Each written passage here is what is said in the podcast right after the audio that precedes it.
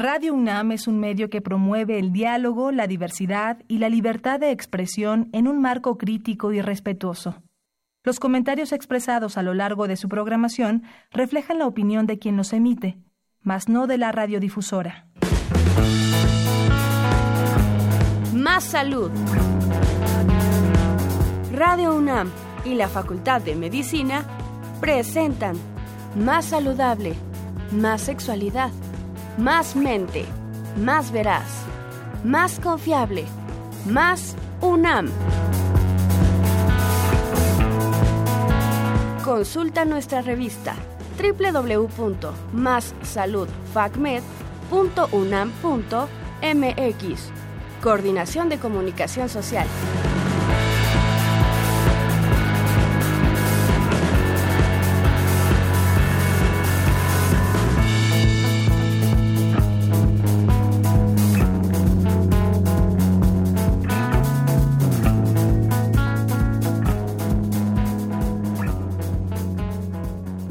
Tardes tengan todos ustedes, señoras y señores queridos radioescuchas. Sean bienvenidos a un programa más de Más Salud.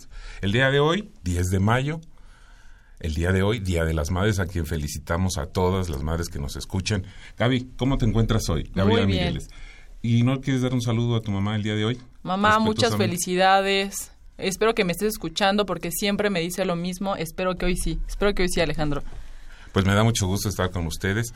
Hoy vamos a tratar justamente un tema muy interesante, muy importante. Se trata de lupus. Y justamente el día de hoy se celebra el Día Mundial del Lupus, que nos decía nuestra invitada de hoy, que es la madre de las enfermedades reumáticas. De manera que el tema es muy interesante, nuevamente nuestra felicitación, y con mucho gusto vamos a presentar a nuestra invitada. ¿Qué te parece, Gabriela? Muchas gracias, Alejandro. Voy a darle la bienvenida a la doctora Leonor Barile Fabris, que eh, ella tiene una licenciatura en médico cirujano, una especialidad en reumatología y además es doctora en ciencias. El cargo actual de la doctora, nuestra invitada, es coordinadora del subcomité académico de reumatología en la división de posgrado de la Facultad de Medicina en la UNAM y también tiene consulta privada en el Hospital Ángeles del Pedregal. Le damos la bienvenida, doctora, y le agradecemos mucho que esté con nosotros muchas gracias a ustedes por la invitación, Gabriel, y por la oportunidad de hablar sobre esta enfermedad el día de hoy.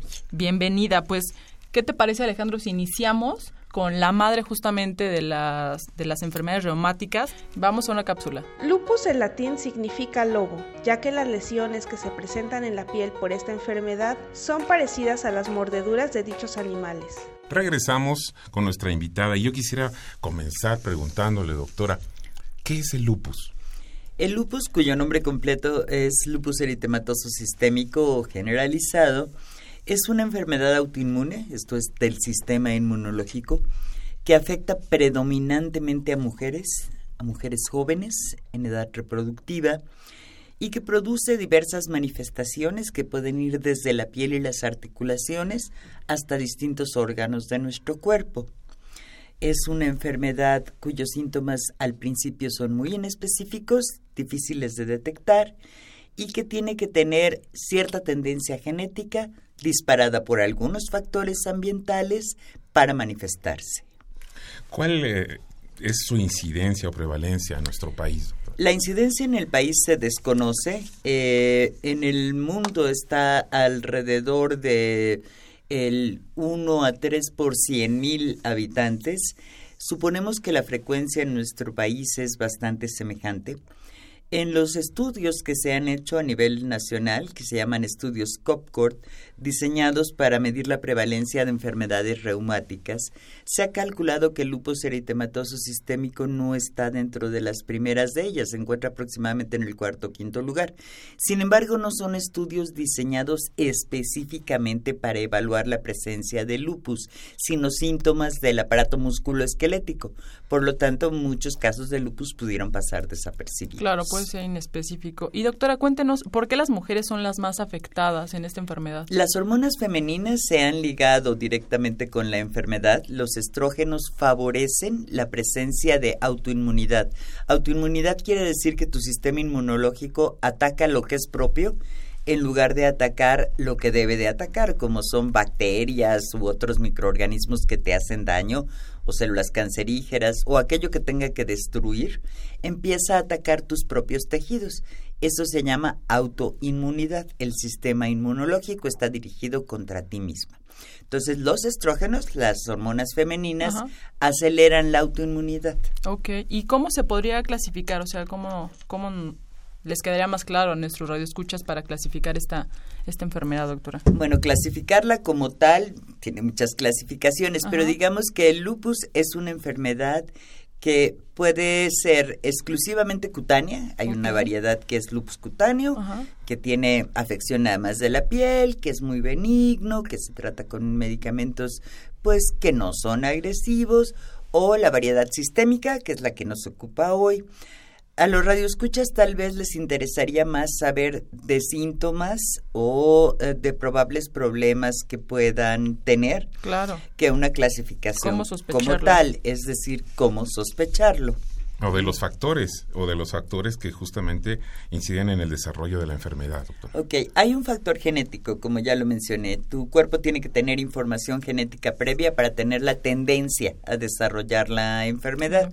Esto está dentro de nuestros marcadores genéticos y no lo podemos eliminar.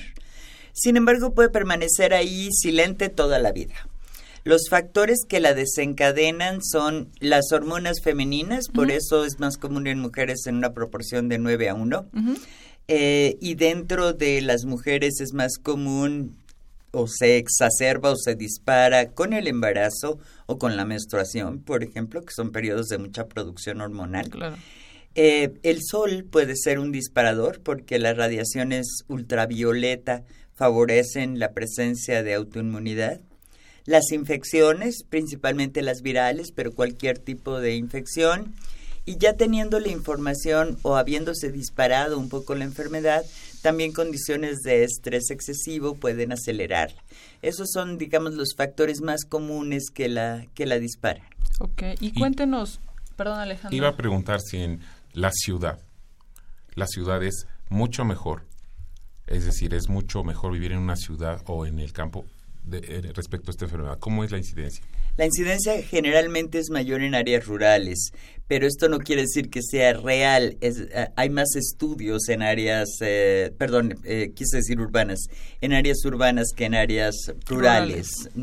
Ahora, en áreas urbanas hay una mayor concentración de factores tal vez estresantes, pero en áreas rurales prevalece eh, hoy por hoy la radiación ultravioleta, que es, un, es uno de los factores eh, más detonantes.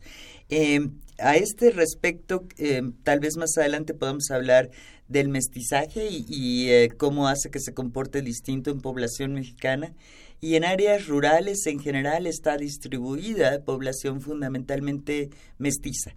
Esto no quiere decir que tengan una mayor frecuencia, pero sí tal vez una mayor gravedad de la enfermedad y además de manera natural tienen un mayor retraso para llegar a las áreas de atención a salud, lo cual implica un peor pronóstico en la enfermedad.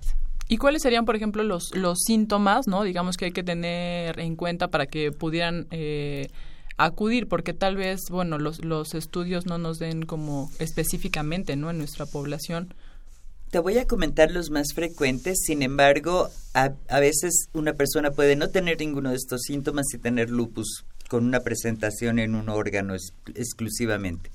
Cansancio, fatiga, dolor e inflamación en las articulaciones, pérdida de peso, caída de cabello abundante, Cambios en la piel, que puede ser el típico eritema en alas de mariposa en la cara, aunque en población mestiza no es tan frecuente, es más común en caucásicos, o cualquier otro tipo de cambio en la piel como ronchas o piquetes que semejan piquetes de mosco.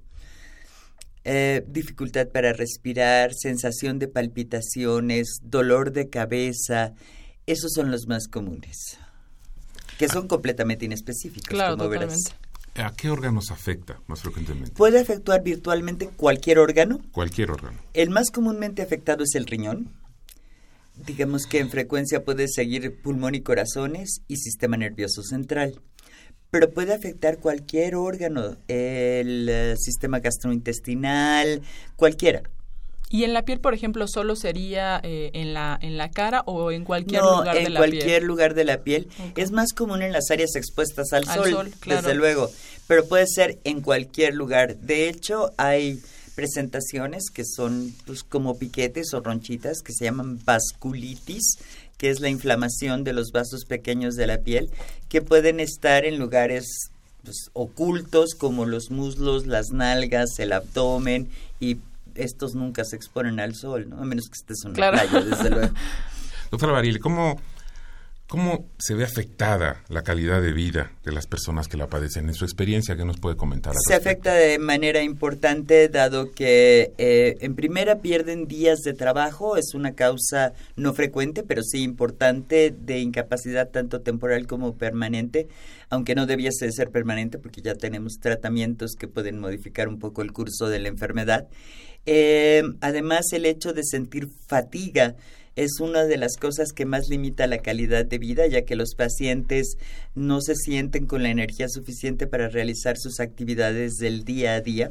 El dolor articular limita cosas tan sencillas como abrir un frasco o la perilla de un carro o subirse a un transporte colectivo y la calidad de vida se ve severamente afectada. Eh, también en lo económico, si no tienen cobertura social total, y esto afecta a la calidad de vida. Y cuéntenos, doctora, una mujer con eh, lupus, digamos, ¿cuáles serían las recomendaciones si quiere eh, quedar embarazada o está planeando quedar embarazada? Sí se puede, desde luego. En los últimos años hemos logrado avances importantes. En primera, prolongar la supervivencia, lo cual eh, es uno de los mayores avances en el tema. Y en segundo, lograr embarazos exitosos. Pero la recomendación es, antes de embarazarse, tiene que estar en control con su reumatólogo y ginecólogo, los dos juntos, y además haber permanecido en lo que nosotros llamamos remisión, es decir, sin síntomas, bien controlada y con sus exámenes de laboratorio que nos indiquen que la enfermedad está bajo control durante por lo menos seis meses, idealmente un año. Si logramos eso, se puede embarazar. Durante el embarazo muy probablemente va a tener que recibir tratamiento. Hay tratamientos autorizados a lo largo del embarazo que no le hacen daño al producto y que puede seguir recibiendo, pero de suyo se califica como un embarazo de alto, riesgo. Entonces tendrá que tener una vigilancia obstétrica estricta con ultrasonido fetal por lo menos cada cuatro semanas y con vigilancia de la enfermedad mínimo cada tres a cuatro semanas. Desde luego se logran embarazos exitosos. Claro, el, la importancia de llevar un buen control en todos los pacientes, no en todos nuestros pacientes con lupus, pero mucho más con aquellas que quieren mucho embarazarse. Más en embarazo. Adelante.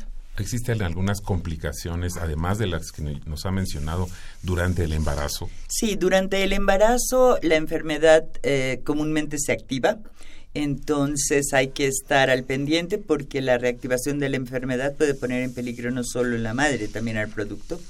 Eh, y también puede haber eh, abortos espontáneos, son comunes, sobre todo relacionados con algunos anticuerpos. Productos de bajo peso al nacer, entonces hay que estar vigilando al producto frecuentemente. Si hay determinado tipo de anticuerpos, la toxemia puede presentarse de manera más frecuente y bueno, hay complicaciones muy raras en los productos, pero creo que no vale la pena mencionarlas porque son excepcionales y solo crearían confusión. Sí, totalmente. ¿Qué especialistas? ¿Qué especialistas tratan o ven esta enfermedad? ¿A quién hay que acudir? Hay que acudir al reumatólogo si en el área no hay un reumatólogo, porque lamentablemente somos muy pocos en todo el país y no podemos cubrir las necesidades de la población, somos por ahí de 800 y tantos reumatólogos certificados para una población de millones. Sí, es muy Deben acudir a un médico internista. ¿En todo el país 800 En todo el país. ¿Esto a qué se debe, doctora? ¿Por qué esta, esta, esta situación, este número de...? Bueno, yo creo, la especialidad es una especialidad joven, realmente. Eh, por ejemplo, el Colegio Mexicano de Reumatología tiene por ahí de 50 años de funcionar. Ah, pues eh, y pues al principio eran pocos los residentes que aplicaban. Nosotros graduábamos, cuando yo tuve el honor de ser presidenta del Consejo Mexicano de Reumatología, graduábamos generaciones de 10, 12 residentes al año, 15 a lo sumo. Ahora afortunadamente son generaciones de 40, 47, pero digamos que en la mayoría de las instituciones dan plazas a los grandes centros de salud. Voy a hablar aquel del cual fui jefa durante varios años, Centro Médico Nacional. Tenemos tres o cuatro plazas por año de especialidad. Son dos años de especialidad. Esto quiere decir que en dos años podemos graduar ocho reumatólogos. Eso es muy poquito, muy poquito para la gran demanda que hay en el país. Entonces, pues incluso hay muchos médicos generales u otras especialidades que no conocen lo que hace un reumatólogo. Entonces lo que hay que hacer es difundir la especialidad. Claro, y además también difundir las cifras que tenemos, ¿no? Eh, por ejemplo, ¿no? al en su consulta, doctora, cuántas pacientes con, con lupus está manejando, digamos, para que la gente no crea que, que estamos hablando de algo que, que es muy, muy poco frecuente, que usted no lo ve en consulta. No, no es esotérico, es frecuente. Tal vez mi consulta no sea la más representativa porque yo soy un médico de referencia. A mí me mandan los casos. Entonces, en mi caso, mm, en mi consulta privada de lupus es la segunda causa de consulta después de artritis reumatoide. Entonces, yo manejo en un mes más de 30 pacientes con lupus eritematoso sistémico, lo cual es una concentración alta. En Centro Médico Nacional siglo XXI te puedo decir que hay alrededor de 400 pacientes comparados con 500 con artritis reumatoide. O sea, son poblaciones muy grandes, pues están concentradas. Pero la enfermedad cada vez se diagnostica más. Entonces no estamos hablando de una enfermedad huérfana ni de algo esotérico, es algo que existe y que se tiene que conocer. Claro, y que además hay que ponerle mucha atención a los síntomas que usted bien nos explicaba, porque si bien son inespecíficos, sí nos dan la pauta para ir justamente, digamos, usted nos acaba de comentar, el especialista con quien eh, tenemos que acudir es el reumatólogo, pero de primera instancia puede ser el que... Exacto, de primera instancia las pacientes que tengan estos síntomas pueden ir con Deben acudir con su internista. Con su internista. Lo común es que cuando lleguen con nosotros hayan visto por lo menos cuatro médicos. o sea, normalmente es un calvario en el cual ya acudieron con ortopedista, hematólogo, internista y otros para llegar con nosotros. Ok, ¿Y, ¿Y podemos ahorrarnos esa...? Yo creo que sí, si el internista tiene la suficiente agudeza diagnóstica para enviarla directamente con nosotros. Es muy raro que lleguen con nosotros de primera línea, a menos que otro eh, paciente o un familiar los mande. Generalmente vienen referidos, entonces si tienen la agudeza diagnóstica deben mandarlo directamente con nosotros y no con otros subespecialistas. El problema es que si se les bajan los glóbulos blancos lo mandan con el hematólogo. Si le duelen las articulaciones con el ortopedista y así los pacientes van haciendo un pequeño recorrido, claro, hasta que llegan finalmente con nosotros. Así es. Doctora Varela, yo la escucho con una gran pasión eh, por el tema que domina, por lo que estamos escuchando. Y yo quisiera preguntarle cómo es que llegó a enamorarse de esta, de esta especialidad y de, y de este tratamiento, de todo esto que implica esta enfermedad. Eh, yo siempre estuve enamorada de la medicina interna a lo largo de la carrera y si alguna subespecialidad maneja medicina interna en su conjunto es el lupus porque pues puede tener virtualmente complicaciones de lo que sea, del corazón, del sistema nervioso, del riñón, y ahí están todas las subespecialidades. Y además eh, me pareció verdaderamente apasionante cómo el sistema inmunológico con una pequeña alteración puede causar enfermedades tan complejas. En primer lugar son un reto diagnóstico y en segundo lugar el poder ayudar a mujeres jóvenes en etapa reproductiva a lograr metas aunque sea pequeñas al principio, después ya grandes, como el hecho de que puedan tener un bebé, y después aún mayores, como el hecho de que puedan tener una supervivencia cercana a lo normal y ver a ese bebé crecer, es eh, de suyo pues una, una, gran satisfacción. El lupus es tal vez la enfermedad más apasionante para muchos reumatólogos, es también la más compleja, por eso es que a muchos de ellos no les no les apasiona tanto tratarla. En mi caso, desde el principio de mi especialidad, siempre me apasionó. Eh, existe el mal empleado término de lupólogos, y así me considero yo. Eh, y sí, sí hablo con pasión del tema porque es una enfermedad a la que le he dedicado pues buena parte de mi vida y además con grandes recompensas porque justamente estamos hablando de un sector de la, de la población que de repente, eh, vuelvo a retomarlo en específico de los síntomas, es como, pues, ¿por qué te sientes tan cansada, no? O sea, ¿por qué este, todo el tiempo con dolores de cabeza? O sea, de repente es como, por otras personas es, es visto muy a la ligera y, la verdad es que yo creo que lo, lo difícil del tratamiento es lo que apasiona. Cuando tú les das un diagnóstico, hay, hay situaciones encontradas. En primer lugar, les preocupa mucho tener la enfermedad, pero en segundo lugar, están aliviadas de por fin tener un diagnóstico, después de haber ido con muchas gentes que las enviaron incluso al psiquiatra. Claro. Entonces, el ya tener un diagnóstico, por muy... Ah, pues por muy aterrador que pueda ser, que, que ahora ya no es aterrador. Yo les digo que hay lupitos y lupotes y muchas de ellas tienen lupitos, entonces no tiene por qué ser necesariamente aterrador.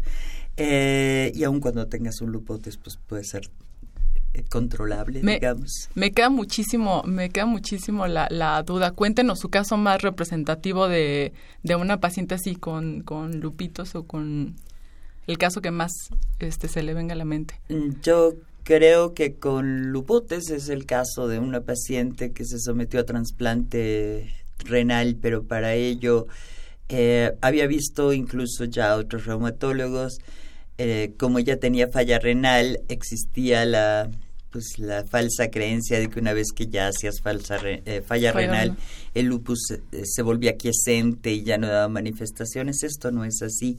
Y llegó conmigo porque pues ya tenía todo planeado para el trasplante renal y de repente la enfermedad se empezó a activar y eh, las pruebas de compatibilidad para el trasplante empezaron a ser no compatibles y estaba un poco desesperada. Y ah, pues planteamos toda una estrategia para acallar la enfermedad y además para lograr que volviese a aceptar el riñón que estaba planeado para ella. Y tardamos varios meses en tratamiento sistemático, ordenado, hasta que finalmente se trasplantó del riñón. Ese riñón trasplantado vivió en ella más de 20 años, hasta que ahora empezó a hacer un poco actividad viviendo en los Estados Unidos y se retransplantó. Pero yo creo que ese es uno de los casos más, más representativos de, un lupus. Y además exitoso. Y exitoso. Vamos a hacer una pausa, vamos a hacer una pausa en nuestro programa para continuar inmediatamente con esta charla, doctora. ¿Qué es una enfermedad autoinmune? Es cuando nuestro sistema inmunitario, que se encarga de proteger al cuerpo de diversas infecciones o enfermedades, ataca a las células sanas por error. Volvemos con ustedes, estamos eh, en esta plática, en esta charla con la doctora Barile y le quiero preguntar, doctora, si nos podemos tratar los cinco el top 5 de las manifestaciones, de los síntomas que tiene esta enfermedad. Ok, lo voy a intentar, Alejandro, aunque eh, primero quiero decirte, es una enfermedad muy heterogénea. Pero te voy a dar los top 5 en población mestiza, que a lo mejor no es lo mismo que leerlo en un libro que está diseñado para población caucásica. Exacto. ¿Ok? Que es fatiga, caída de cabello, dolor en las articulaciones e inflamación en las articulaciones, manifestaciones en piel que puede o no ser el eritema en alas de mariposa. Pueden tener ronchitas, ampollas, enrojecimiento o cualquier otra manifestación en la piel. Dificultad para respirar, dolor de cabeza, yo creo que esas serían las más comunes. ¿Cuál sería la diferencia en, la raza caucásica, por favor? La raza caucásica tiene más manifestaciones, digamos, clásicas o tradicionales descritas en, los libros, como el eritema en alas de mariposa, el fenómeno de Raynaud, que consiste en cambios en la coloración de la piel al exponerse fundamentalmente de los dedos, las partes distales en manos y pies y a veces en la punta de la nariz al exponerse al frío extremo o a temperaturas frías, pueden ser rojos, blancos, morados. algo que se llama líbedos reticulares, que es que literalmente la piel se te pone chinita. Es como cuando un niño que se pone eh, con cambios eh, un poco moreteados en la piel. Eh, y esas son manifestaciones muy de raza caucásica. Los mestizos tienen una enfermedad más grave, con más afección renal y más afección del sistema nervioso central. ¿Se sabe por qué? ¿Hay alguna causa por qué afecta más esta Nuestros genes se parecen mucho más a los genes de los afroamericanos y de los asiáticos, y en ellos la enfermedad es tradicionalmente más grave. Entonces suponemos que los factores genéticos están involucrados.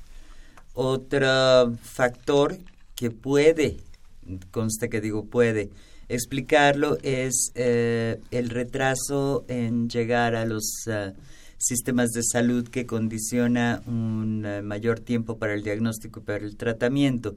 Esto no ha probado ser cierto en todas las bases de datos ni en todos los países, sí en algunas. Em, nosotros tenemos un grupo grande que estudia el lupus en Latinoamérica, que es el grupo latinoamericano para el estudio del lupus eritematoso. Tenemos más de 1.500 pacientes englobados en esa base de datos, que es un montón de pacientes con lupus. Y hemos probado las diferencias entre, por ejemplo, caucásicos de Argentina y Chile versus mestizos de Perú y México versus afro eh, latinoamericanos de Brasil o Cuba. Y son las que te comenté.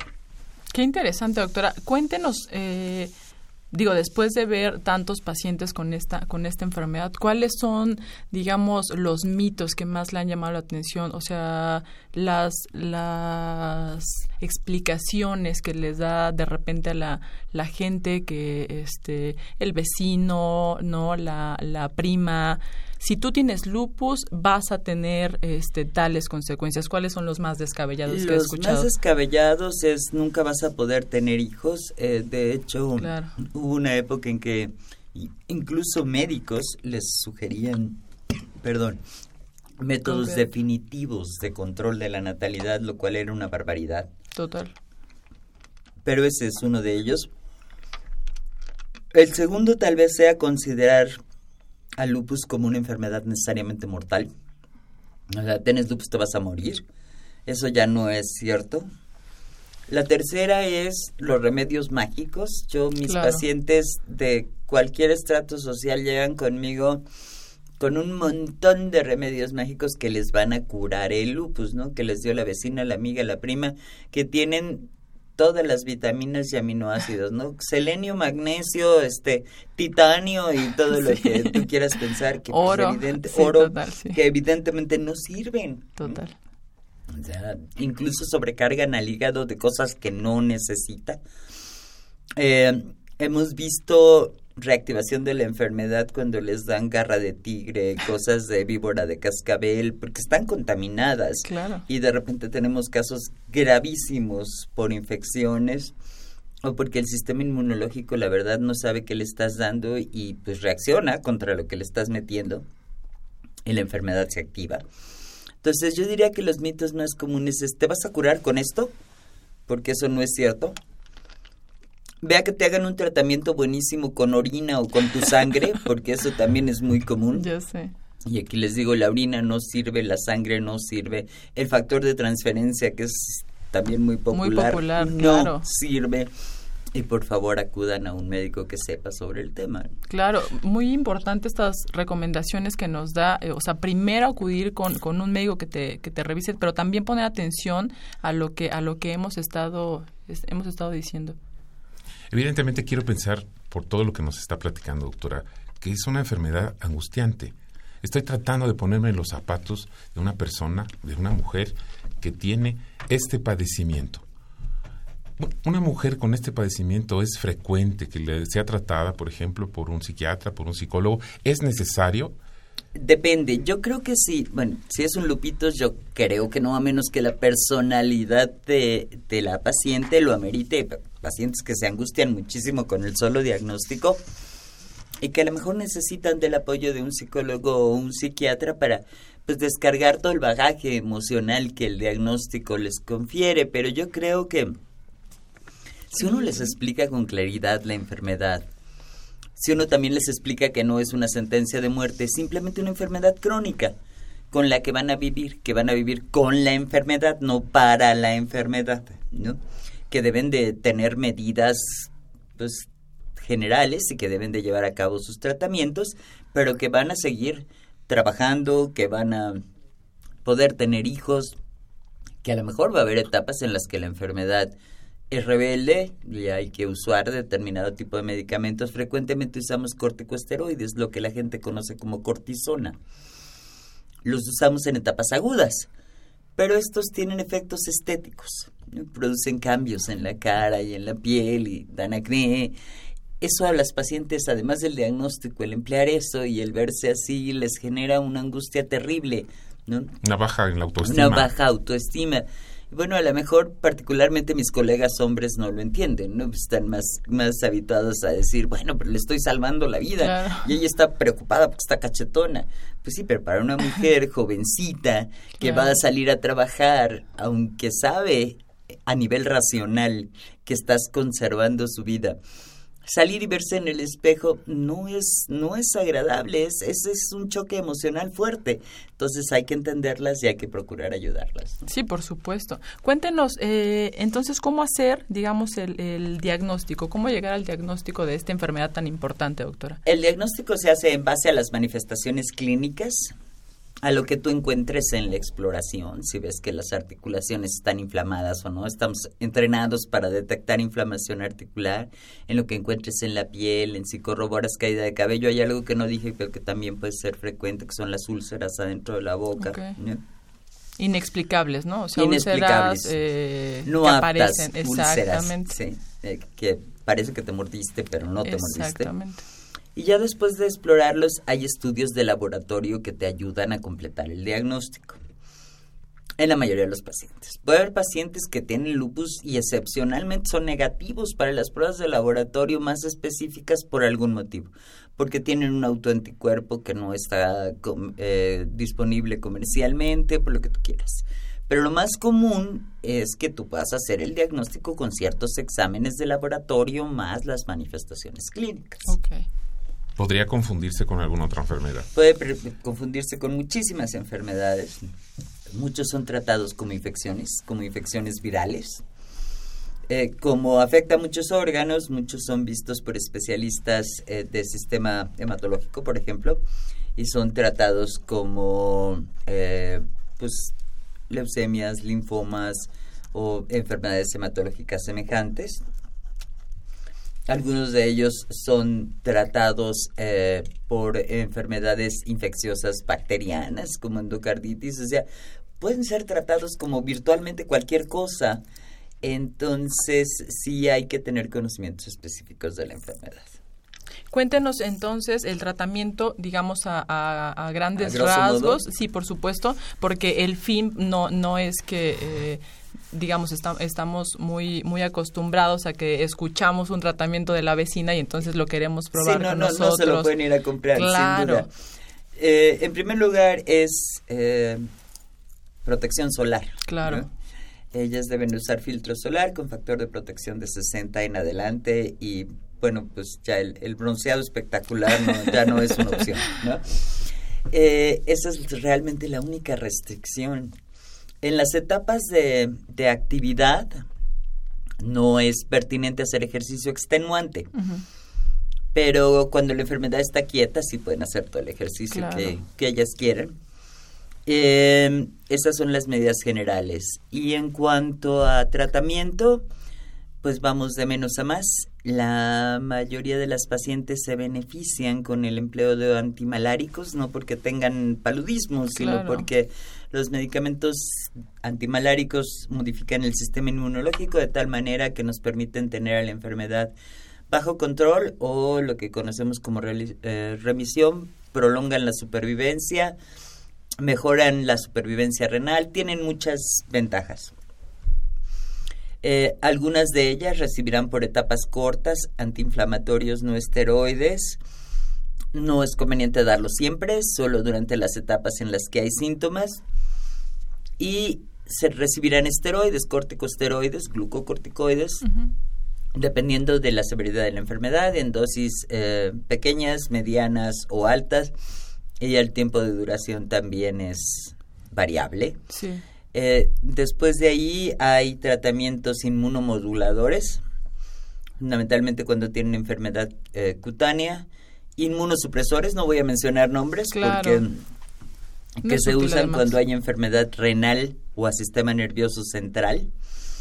Y recientemente tratamientos biológicos que también tienen indicaciones restringidas en la enfermedad y que no son para todas las pacientes. Claro, súper específico. Entonces vamos en toda esa gama de tratamientos, los cuales se usan por etapas. Los únicos que dejamos durante mayor tiempo son los antimaláricos. Ok, y la reactivación, doctora, es eh, también, eh, digamos, diferente en personas caucásicas que en personas mestizas. Sí, generalmente te reactivas en el órgano en el que empezaste, que es tu órgano blanco. Si hiciste afección renal, generalmente te reactivas en el riñón. Si hiciste afección en sistema nervioso, te reactivas en el sistema nervioso. Ahora, esto no es una regla total. Claro. Puedes reactivarte en cualquier otro sitio, pero sí, tanto la enfermedad como las reactivaciones son más graves en mestizos que en caucásicos. Claro. Hay cosas buenas en mestizos también y es que la respuesta al tratamiento, por ejemplo, en manifestaciones de, graves del sistema nervioso, puede ser un poco más favorable que aquella de pacientes puramente caucásicos. Pero esto ya son temas muy específicos Sí, que a lo mejor a la población en general no, no, no, le, no, le, no le competen tanto. Yo creo ¿no? que sí les interesa muchísimo, pero Alejandro, vamos con la... Le- Leonardo, le quiero preguntar desde hace cuánto tiempo se tiene eh, la fecha del 10 de mayo como día eh, en donde se, se, se celebra, se, se hace el Día de Lupus. Eh, desde hace por lo menos siete años la festejamos como el Día Mundial de, de Lupus. De hecho, el mes mayo es eh, el mes para hacer conciencia sobre lupus. El Colegio Americano de Reumatología, de la mano con todos los colegios nacionales, eh, lanza meses para hacer conciencia sobre distintas enfermedades, ¿no?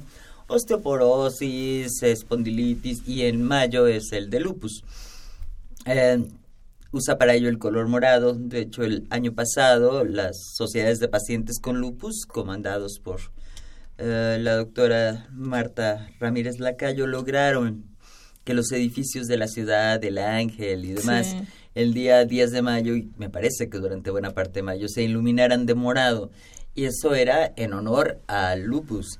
Claro que muy poca gente supo por qué era el color. Pero ¿no? si se preguntaban por qué están de ese color. Probablemente, así es que si los ven cambiar de color durante este mes o si alguna de las autoridades casualmente nos está escuchando, porque bueno, son iniciativas que normalmente se logran una vez en la vida, de hecho el lupus no está dentro del Plan Nacional de Salud y estamos luchando enormemente por, por incluirlo. Sí están algunos medicamentos incluidos dentro del Seguro Popular, pero hay una, hay una gran lucha por, por hacer conciencia sobre la enfermedad. No, y qué bueno, y justamente por eso es importante que vengan expertos como usted a, a orientarnos, a informarnos. En este mes, en este día, ¿sabe de alguna eh, eh, asunto en especial que se vaya a hacer? ¿Alguna festejo, alguna celebración, algunas conferencias? No particularmente, pero las asociaciones de pacientes sí suelen festejarlo. Entonces yo les recomiendo que busquen en Facebook y en Twitter las asociaciones de pacientes con lupus. Una de ellas es la mariposa, pero existen varias de, varias de ellas para que busquen los, em, los eh, digamos, actos conmemorativos que se hacen al respecto. El Colegio Mexicano de Reumatología, eh, hasta donde yo sé, no tiene planeado un evento especial porque tanto los pacientes con lupus como los de otros diagnósticos, eh, ellos tenemos un día que es el Día Nacional del Paciente Reumático que se celebra en octubre. Entonces, en esa fecha sí hacemos cosas, ¿no? muchas cosas para todos los diagnósticos reumatológicos a lo largo de todo el país, incluyendo a veces que los residentes en reumatología, es decir, los médicos especialistas que están eh, entrenándose para ser reumatólogos, vayan y atiendan a la población de los lugares especificados, en fin.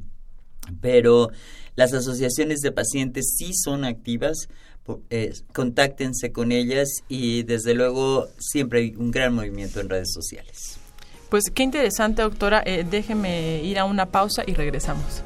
El lupus puede afectar a muchas partes del cuerpo, incluyendo las articulaciones, la piel, los riñones, el corazón, los pulmones, los vasos sanguíneos y el cerebro.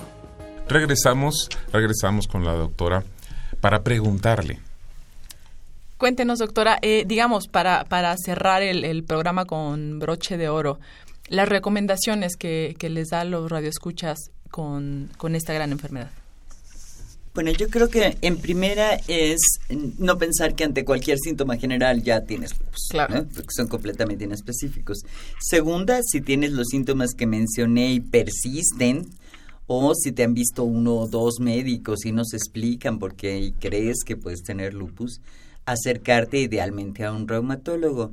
El Colegio Mexicano de Reumatología tiene un directorio de reumatólogos y los puede orientar hacia si hay alguno cercano. Y si no, pues acercarte a un médico internista, ¿no? Y si no, pues acercarte a un médico. Claro. Pero no nunca a la vecina o a la comadre porque su sobrina tenía lupus y se curó con cápsulas de selenio. No, eso no. Solo para que te lleve. Sí, nada más, exacto, nada más para, que, te, dé el aventón. perdón, pero siempre a un médico, ¿sí? Idealmente a los que comenté. Y si ya tienen el diagnóstico de lupus es, como ya dije, vivan con la enfermedad, no para ella hay un grupo en Facebook eh, que se llama Vivo con Lupus y Soy Feliz. Y eso sí se puede. Claro, total. Entonces yo creo que eh, sigan las recomendaciones de su médico, no olviden todos los factores de protección que les comentó, pero estén conscientes de que pueden llevar una vida normal. Muchas gracias, doctora. Doctora Leonor eh, Baril, ¿cuál sería su reflexión final? Estamos terminando nuestro programa.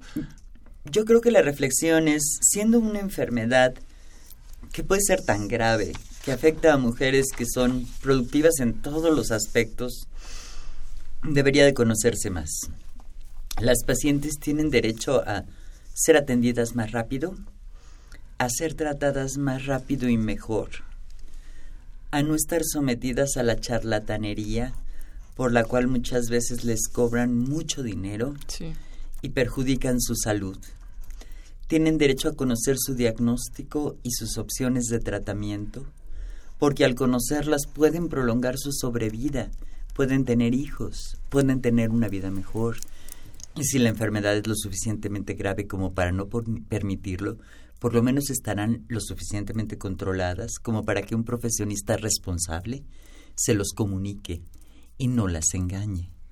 Yo creo que lo primero es hay que solicitar que me vea un reumatólogo. Para esto, lamentablemente, como te dije Alejandro, somos muy poquitos en el país y aquí quiero decirle a cualquier estudiante de medicina que puede estar escuchando el programa, la reumatología es una especialidad hermosa, maneja todas las áreas de medicina interna y van a haber pacientes que son una complejidad en el diagnóstico y en el tratamiento, pero no es solamente dar ácido acetil salicílico para quitarles el dolor, como decían hace 50 años.